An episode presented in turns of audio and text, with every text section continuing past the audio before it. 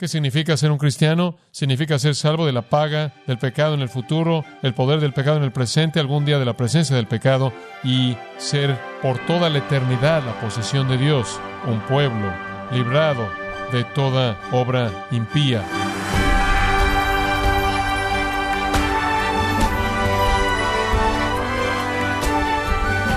Bienvenido a su programa Gracias a vosotros con el pastor John MacArthur. La mayoría de la gente define gracia como un favor inmerecido, pero también se preguntan, ¿es la gracia parte de la salvación o es parte de la santificación? Yo le pregunto a usted, estimado oyente, ¿qué concepto tiene acerca de la gracia? No se pierda las respuestas a estas preguntas en el programa de hoy, cuando John MacArthur nos explica qué es la gracia salvadora en la serie titulada el Evangelio según Pablo, aquí en gracia a vosotros. Tito capítulo 2 y versículos 11 al 14. Porque la gracia de Dios se ha manifestado para salvación a todos los hombres, enseñándonos que, renunciando a la impiedad y a los deseos mundanos, vivamos en este siglo sobria, justa y piadosamente, aguardando la esperanza bienaventurada y la manifestación gloriosa de nuestro gran Dios y Salvador Jesucristo quien se dio a sí mismo por nosotros para redimirnos de toda iniquidad y purificar para sí un pueblo propio, celoso de buenas obras. Este es uno de los textos más magníficos acerca de la salvación en toda la Biblia. Es el corazón y alma mismos de la fe cristiana. Simplemente dice que Dios salva a los hombres del pecado. Dios es un salvador. Ese es el punto quiere recordarnos que el propósito mismo de la encarnación de Jesucristo, como también el propósito mismo de nuestras vidas cristianas en el mundo, es demostrar que Dios es un Dios salvador. En el versículo 11, la gracia de Dios se ha manifestado para salvación, y en el versículo 14, nosotros aquí en la tierra somos celosos de buenas obras, para que también podamos demostrar el poder salvador de Dios. El mensaje simple del cristianismo es que Dios salva a los hombres del pecado. Ese es el mensaje del cristianismo. Ese es el mensaje de la iglesia. Ese es el mensaje de los misioneros que han seguido a nuestro Señor a lo largo de toda la historia de la iglesia. Dios salva pecadores. Jesús vino y su nombre fue Jesús porque Él salvará a su pueblo de sus pecados. Él vino para buscar y salvar lo que se había perdido. 1 Timoteo 2 dice, Dios nuestro Salvador el cual quiere que todos los hombres sean salvos y vengan al conocimiento de la verdad. Y este es uno de esos grandes textos que nos recuerda que Dios es un Dios salvador. Y ese es el mensaje de la iglesia cristiana, ese es el mensaje que no podemos perder, no podemos oscurecer, no podemos encubrir, no podemos adulterar, no podemos modificar. Dios salva a los hombres del pecado. Ese es el mensaje.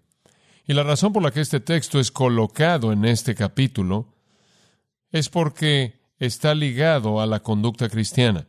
Dios es un Salvador y Él ha demostrado su poder salvador mediante las vidas de aquellos a quienes Él ha salvado. Esa es la razón por la que es algo tan importante para nosotros vivir vidas piadosas para que podamos demostrar el poder salvador de Dios. Dios desea mostrar su gloria al salvar a pecadores de su pecado y después en lugar de que más bien los tome inmediatamente y los lleve al cielo, Él los deja en la tierra para que el resto del mundo pueda ver cómo se ve un pecador salvo, para que pueda ver el mundo el poder salvador de Dios. Nada despliega la gloria de Dios como la obra milagrosa, sorprendente de redención, trayendo a pecadores indignos a la justicia. Usted recordará que el capítulo 2 dirige la atención de Tito a todo grupo de toda edad en la iglesia, ancianos, ancianas, hombres y mujeres jóvenes, inclusive siervos, y todos ellos son llamados a la piedad, todos ellos son llamados a una vida santa, conducta justa, para que, versículo 10 dice, adornen la doctrina de Dios nuestro Salvador en todo sentido. En otras palabras, para que podamos desplegar el poder salvador de Dios, en donde quiera que usted viva, donde trabaje, donde vaya a la escuela, donde compre o donde pueda ser, en donde quiera que sea su oportunidad de tener relaciones dentro de su familia, con su familia extendida, usted es una demostración viva que respira del poder salvador de Dios. Usted debe mostrarlo. Usted debe dejar que su luz brille delante de los hombres para que vean vuestras buenas obras y por lo tanto concluyan que Dios es un Dios salvador y le den gloria por su poder salvador. Entonces todos los mandatos hacia la conducta en los versículos 1 al 10 están edificados sobre la verdad de los versículos 11 al 14. Dios lo salvó a usted, ahora quiere que usted lo adorne como un salvador para mostrar su poder salvador mediante su conducta piadosa. Usted entonces en los versículos 11 al 14 tiene el fundamento doctrinal de los deberes dados en los versículos 1 al 10. Somos llamados a una vida santa para que podamos demostrar entonces el poder salvador de nuestro Dios. Si la gente no puede ver que hemos sido salvados del pecado, entonces Dios no es glorificado de manera apropiada. Entonces debemos vivir una vida santa, no solo para que podamos ser bendecidos, sino para que Dios pueda ser honrado.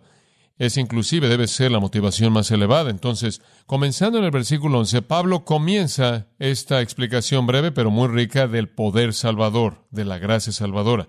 Y creo que la manera más fácil de resumirlo en cierta manera es describir la gracia salvadora mediante cuatro características, cuatro aspectos, cuatro perspectivas, cuatro puntos de vista.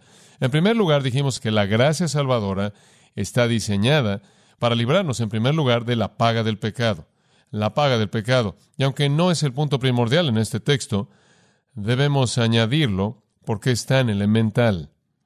La paga del pecado es el infierno, la paga del pecado es muerte, esto es muerte eterna, y si no colocamos nuestra fe en Jesucristo, Juan 3 dice que pereceremos.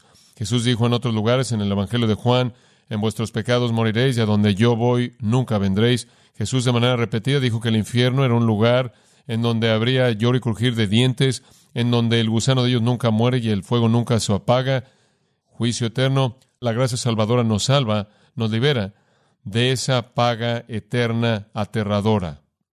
Regresemos al versículo 11 por un momento y hablemos de ese versículo de manera muy breve.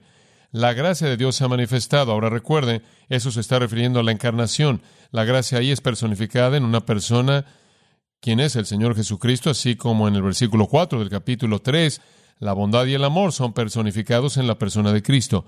La gracia apareció en el versículo 11, la bondad apareció y el amor aparecieron en el versículo 4 del capítulo 3, y todo eso incorpora los atributos de Cristo, quien él mismo apareció como la gracia encarnada, la bondad encarnada y el amor encarnado ese día en Belén. La razón por la que él nació, la razón por la que él apareció fue para traer salvación. Él vino para buscar y salvar lo que se había perdido. Y después esa afirmación tan importante al final del versículo 11, trayendo salvación a todos los hombres. Y eso nos indica la extensión del amor y gracia de Dios, que Él trajo una salvación que se extendió a todos los hombres. El amor de Dios, en un sentido entonces, define la extensión de su provisión.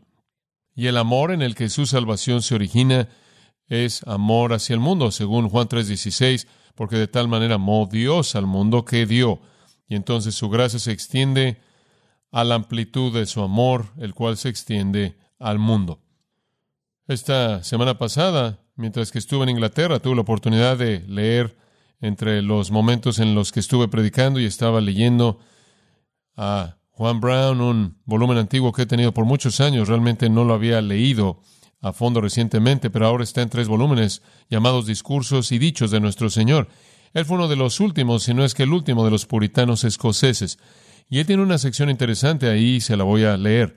Para aquellos de ustedes que están interesados en este asunto de la extensión de la expiación, creo que él realmente captura de una manera muy útil la esencia de esto. Él dice, no puede haber duda en la mente de una persona que entiende la doctrina de la elección personal, que aquellos que de hecho son salvos son los objetos de un amor especial por parte de Dios, y que el Salvador tuvo un diseño especial en referencia a ellos. Pero puede haber poca duda de que la expiación de Cristo tiene una referencia general a la humanidad en general, y que tuvo la intención de mostrar amor por parte de Dios hacia nuestra raza culpable. No meramente fue la expiación ofrecida por Cristo Jesús suficiente para la salvación del mundo entero, sino que tuvo la intención y fue apta para quitar del camino de la salvación de pecadores, generalmente todo estorbo, los cuales las perfecciones de la virtud moral divina y los principios del gobierno moral divino presentaron. Como consecuencia de esa expiación, todo pecador puede estar y si él cree en Jesús ciertamente será perdonado y salvado. La revelación de misericordia hecha en los evangelios se refiere a hombres como pecadores, no como pecadores elegidos. Fin de la cita. Pablo lo dijo de esta manera. Dios estaba en Cristo reconciliando al mundo. Y entonces Dios, al enviar a Jesucristo, ha demostrado su amor hacia el mundo y le ha ofrecido al mundo una oportunidad de salvación. Esto debe ser entendido junto con el entendimiento del propósito especial de Dios para los elegidos. Y el propósito de la salvación, entonces, inicialmente y en últimas, es librarnos de la paga del pecado, la cual es muerte. Y cuando usted viene al Señor Jesucristo y coloca su fe en Él, y usted reconoce que Él murió en una cruz y resucitó para su justificación, y usted cree, y usted viene en arrepentimiento como un pecador rogando por salvación, Dios en su misericordia no lo va a dejar fuera usted. Dice en Juan 6, usted será librado de esa paga final definitiva, la cual es el infierno. Usted será librado del infierno y estará camino al cielo. No obstante, por importante que es eso, no es el corazón y alma de la salvación y no es el corazón y alma de este texto. La gracia salvadora sí nos libra de la paga del pecado, pero un asunto más importante es que la gracia salvadora nos libra del poder del pecado, y ese es el segundo punto. Nos libra del poder del pecado. Esto realmente es lo que está en la mente de Pablo aquí y esto es lo que es tan crucial en este texto. Versículo 12. La gracia de Dios se ha manifestado y le ha traído salvación a todos los hombres, una salvación enseñándonos que renunciando a la impiedad y a los deseos mundanos, vivamos en este siglo sobria, justa y piadosamente. La salvación no solo lleva a cabo un cambio en nuestro futuro, lleva a cabo un cambio en nuestro presente. No solo elimina la paga del pecado, sino que se vuelve para nosotros un maestro. Aquí usted tiene la gracia de Dios apareciendo en Cristo, ahora personificada como nuestro maestro. Por primera vez ahora en nuestras vidas, desde que fuimos salvos, estamos recibiendo instrucción constante que viene dentro de nosotros acerca de la justicia y la piedad. La gracia salvadora rompe el dominio del pecado. En Romanos capítulo 6 y versículo 14 dice que el pecado ya no se enseñorea de nosotros, ya no nos domina. La gracia salvadora rompe el poder del pecado, rompe el dominio del pecado, rompe el dominio y el control del pecado.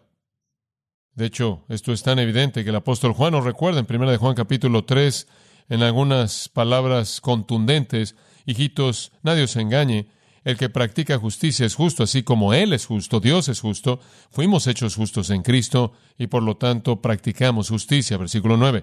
Nadie que es nacido de Dios practica el pecado, porque su simiente, esto es la simiente de Dios, permanece en Él. Él no puede pecar.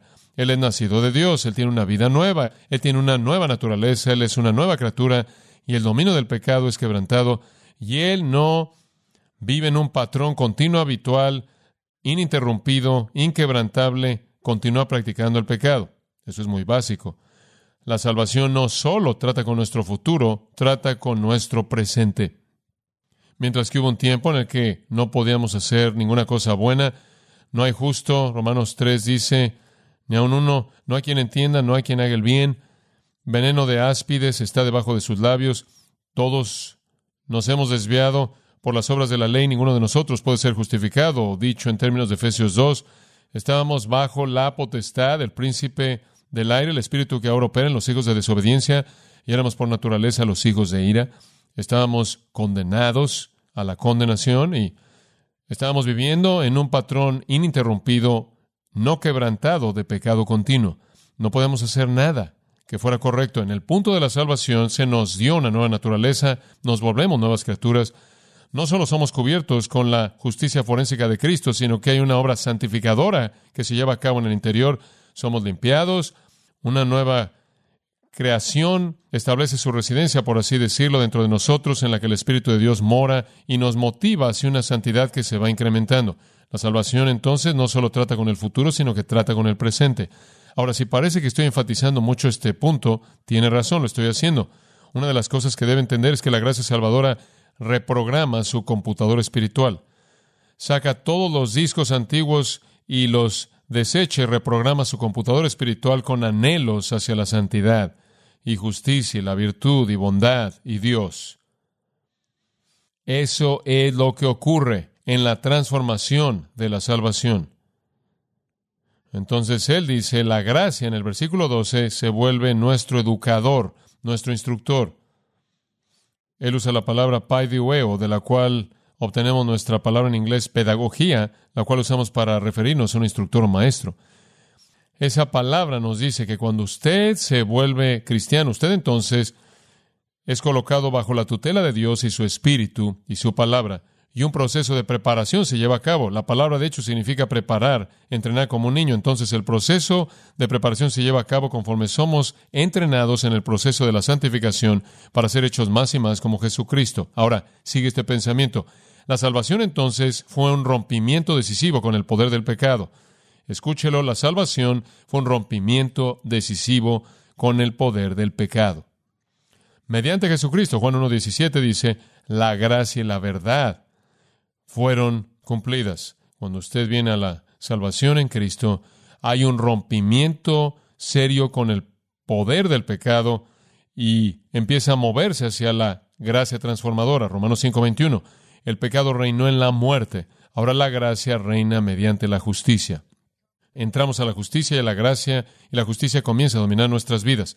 Ahora tenemos un patrón de justicia, un patrón de santidad, un patrón de bondad es interrumpido por el pecado, como Romanos 6 y 7 lo señalan, porque todavía tenemos la carne que no ha sido aún glorificada y redimida, pero en Cristo somos una nueva criatura. Las cosas viejas pasaron, aquí todas son hechas nuevas. 2 Corintios 5 dice, Gálatas 2.20, con Cristo hemos sido juntamente crucificados, mas ya no vivimos, sino que realmente no somos nosotros, sino Cristo viviendo en nosotros, y eso nos mueve hacia la santificación.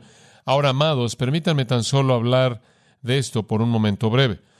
En 1988, cuando escribí el libro del Evangelio según Jesucristo, el cual ustedes conocen, tratamos con uno de los asuntos que es muy, muy importante en la vida de la iglesia. Ese es el asunto de el señorío de la salvación o lo que realmente sucede cuando usted es convertido.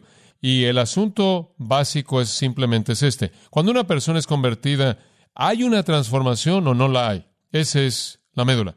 Todos estamos de acuerdo con que la salvación nos va a salvar de la paga del pecado.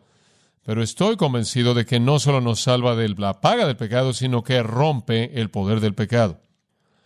Aquellos que quieren negar lo que es llamada la salvación de señorío, quieren negar eso. Quieren decir que es posible ser librado de la paga del pecado y continuar bajo el dominio total del pecado al punto en el que usted inclusive negaría a Cristo, negaría la realidad de Dios, se volvería un agnóstico, un ateo, etcétera, etcétera.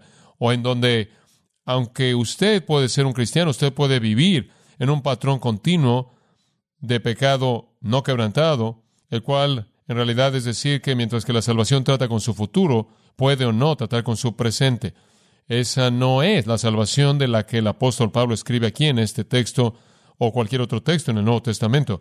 Lo que él nos está diciendo aquí es esto, que cuando la gracia de Dios aparece y trae salvación, inherente en eso, hay una transformación que involucra reprogramar al hombre interior mismo. De tal manera que, versículo 12, somos instruidos a negar algunas cosas y a afirmar algunas cosas. Entonces está tanto la característica negativa como la positiva en lo que Pablo dice en este proceso de santificación, alejándonos del pecado, separándonos más y más, lo que santificado significa, y más y más hacia Cristo hay tanto un negativo como un positivo.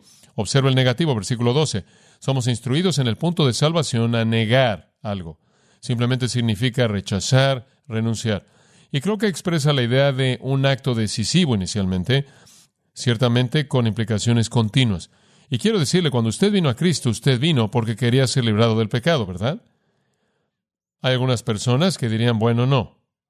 Cuando fui salvo, lo único que quería era un seguro contra incendio. Cuando fui salvo, lo único que quería era asegurarme de que no fuera al infierno, pero francamente, usted podría cuestionar a alguien que viene así.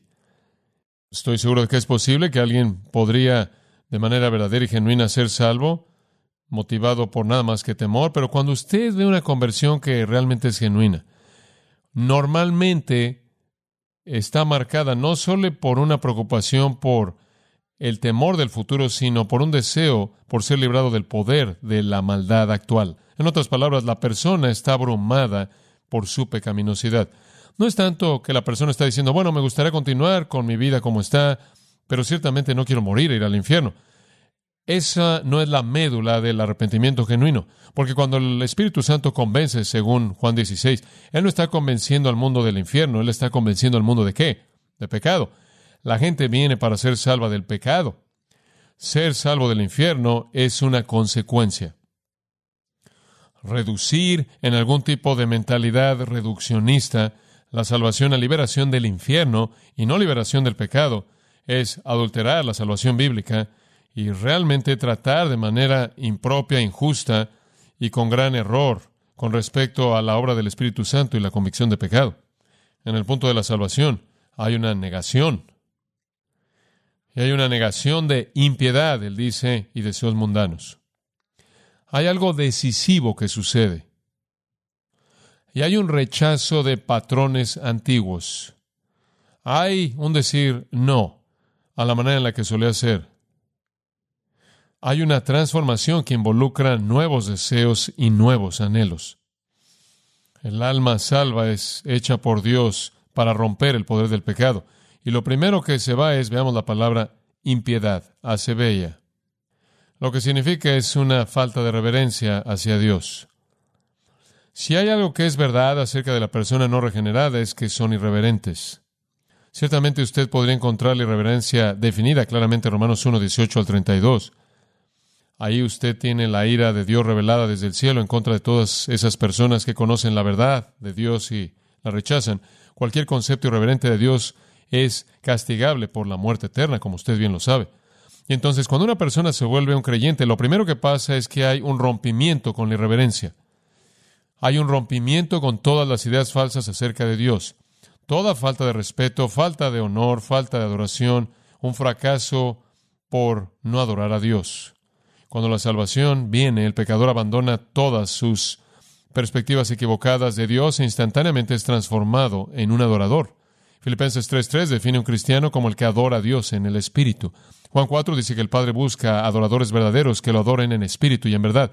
No existe algo tal como un cristiano que no es un adorador, porque cuando usted es salvo, usted fue transformado en un adorador. Usted no podrá ser un agnóstico, usted no podrá ser un ateo, usted no podría ser alguien que niega a Dios y un adorador al mismo tiempo, y usted fue salvo y hecho un adorador. Entonces lo primero que usted niega es impiedad. Cualquier cosa que es un concepto irreverente, actitud irreverente o pensamiento irreverente hacia Dios.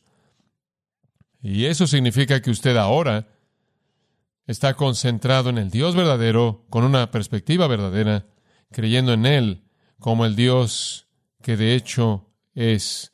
La gracia salvadora entonces hace que usted rompa de manera decisiva con la vida antigua y le enseña a usted quién es Dios en realidad. Le da a usted pensamientos dignos acerca de Él y después Él añade un segundo componente. Él dice, la salvación lo instruye usted no solo a negar la impiedad, sino los deseos mundanos.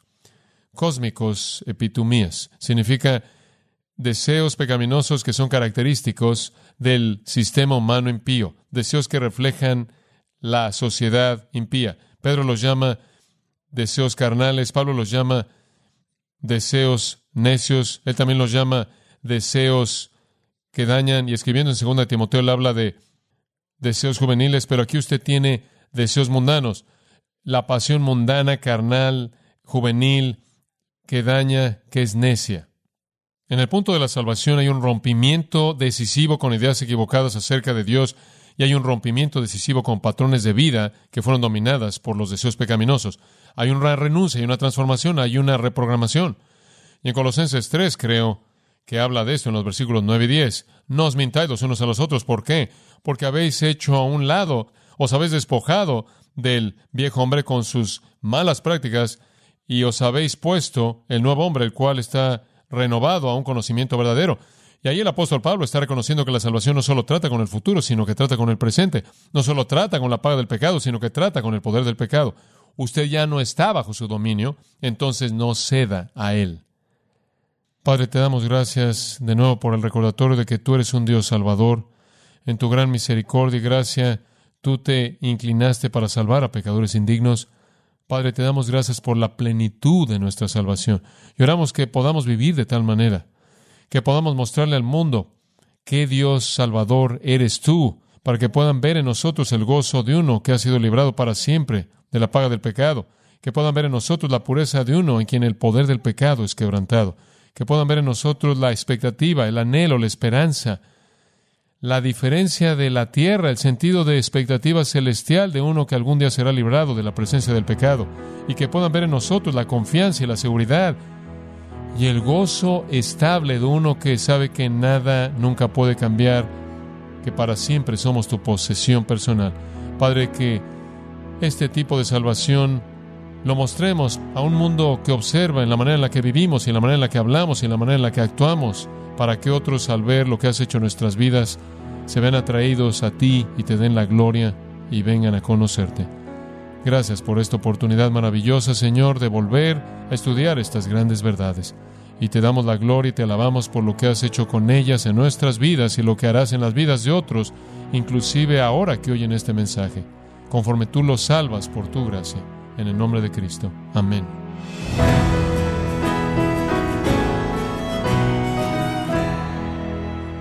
El pastor John MacArthur nos ha recordado que la gracia salvadora no solo nos libera de la pena del pecado, sino que nos libera del poder del pecado. Estamos en la serie El Evangelio según Pablo, en gracia a vosotros. Y quiero recordarle, estimado oyente, que tenemos a su disposición el libro El Evangelio según Pablo, escrito por John MacArthur, en donde vemos las buenas nuevas en el corazón de las enseñanzas de Pablo. Y también le comento que puede descargar todos los sermones de esta serie El Evangelio según Pablo, así como todos aquellos que he escuchado en días, semanas o meses anteriores, animándole a leer artículos relevantes en nuestra sección de blogs en gracia.org. Si tiene alguna pregunta o desea conocer más de nuestro ministerio, como son todos los libros del pastor John MacArthur en español o los sermones en CD que también usted puede adquirir, escríbanos y por favor mencione la estación de radio por medio de la cual usted nos escucha en gracia a vosotros. Es importante conocer no solo el país y ciudad de donde usted nos escucha, sino también la radio. Para quienes contactan nuestro ministerio por primera vez, pueden solicitar una copia del mensaje de promoción sin costo alguno, un mensaje por oyente únicamente. Si usted vive en los Estados Unidos o Puerto Rico, escríbanos a Gracia Vosotros, P.O. Box 4000, Panorama City, California 91412 o puede escribirnos a través del siguiente correo electrónico radio arroba gracia punto org. Le damos las gracias por su tiempo y sintonía en nombre del pastor John MacArthur y del personal. Y le comento que estamos orando para que Dios continúe extendiendo su gracia en usted mientras nos acompañe en la próxima edición para continuar desatando la verdad de Dios un versículo a la vez aquí en gracia a vosotros.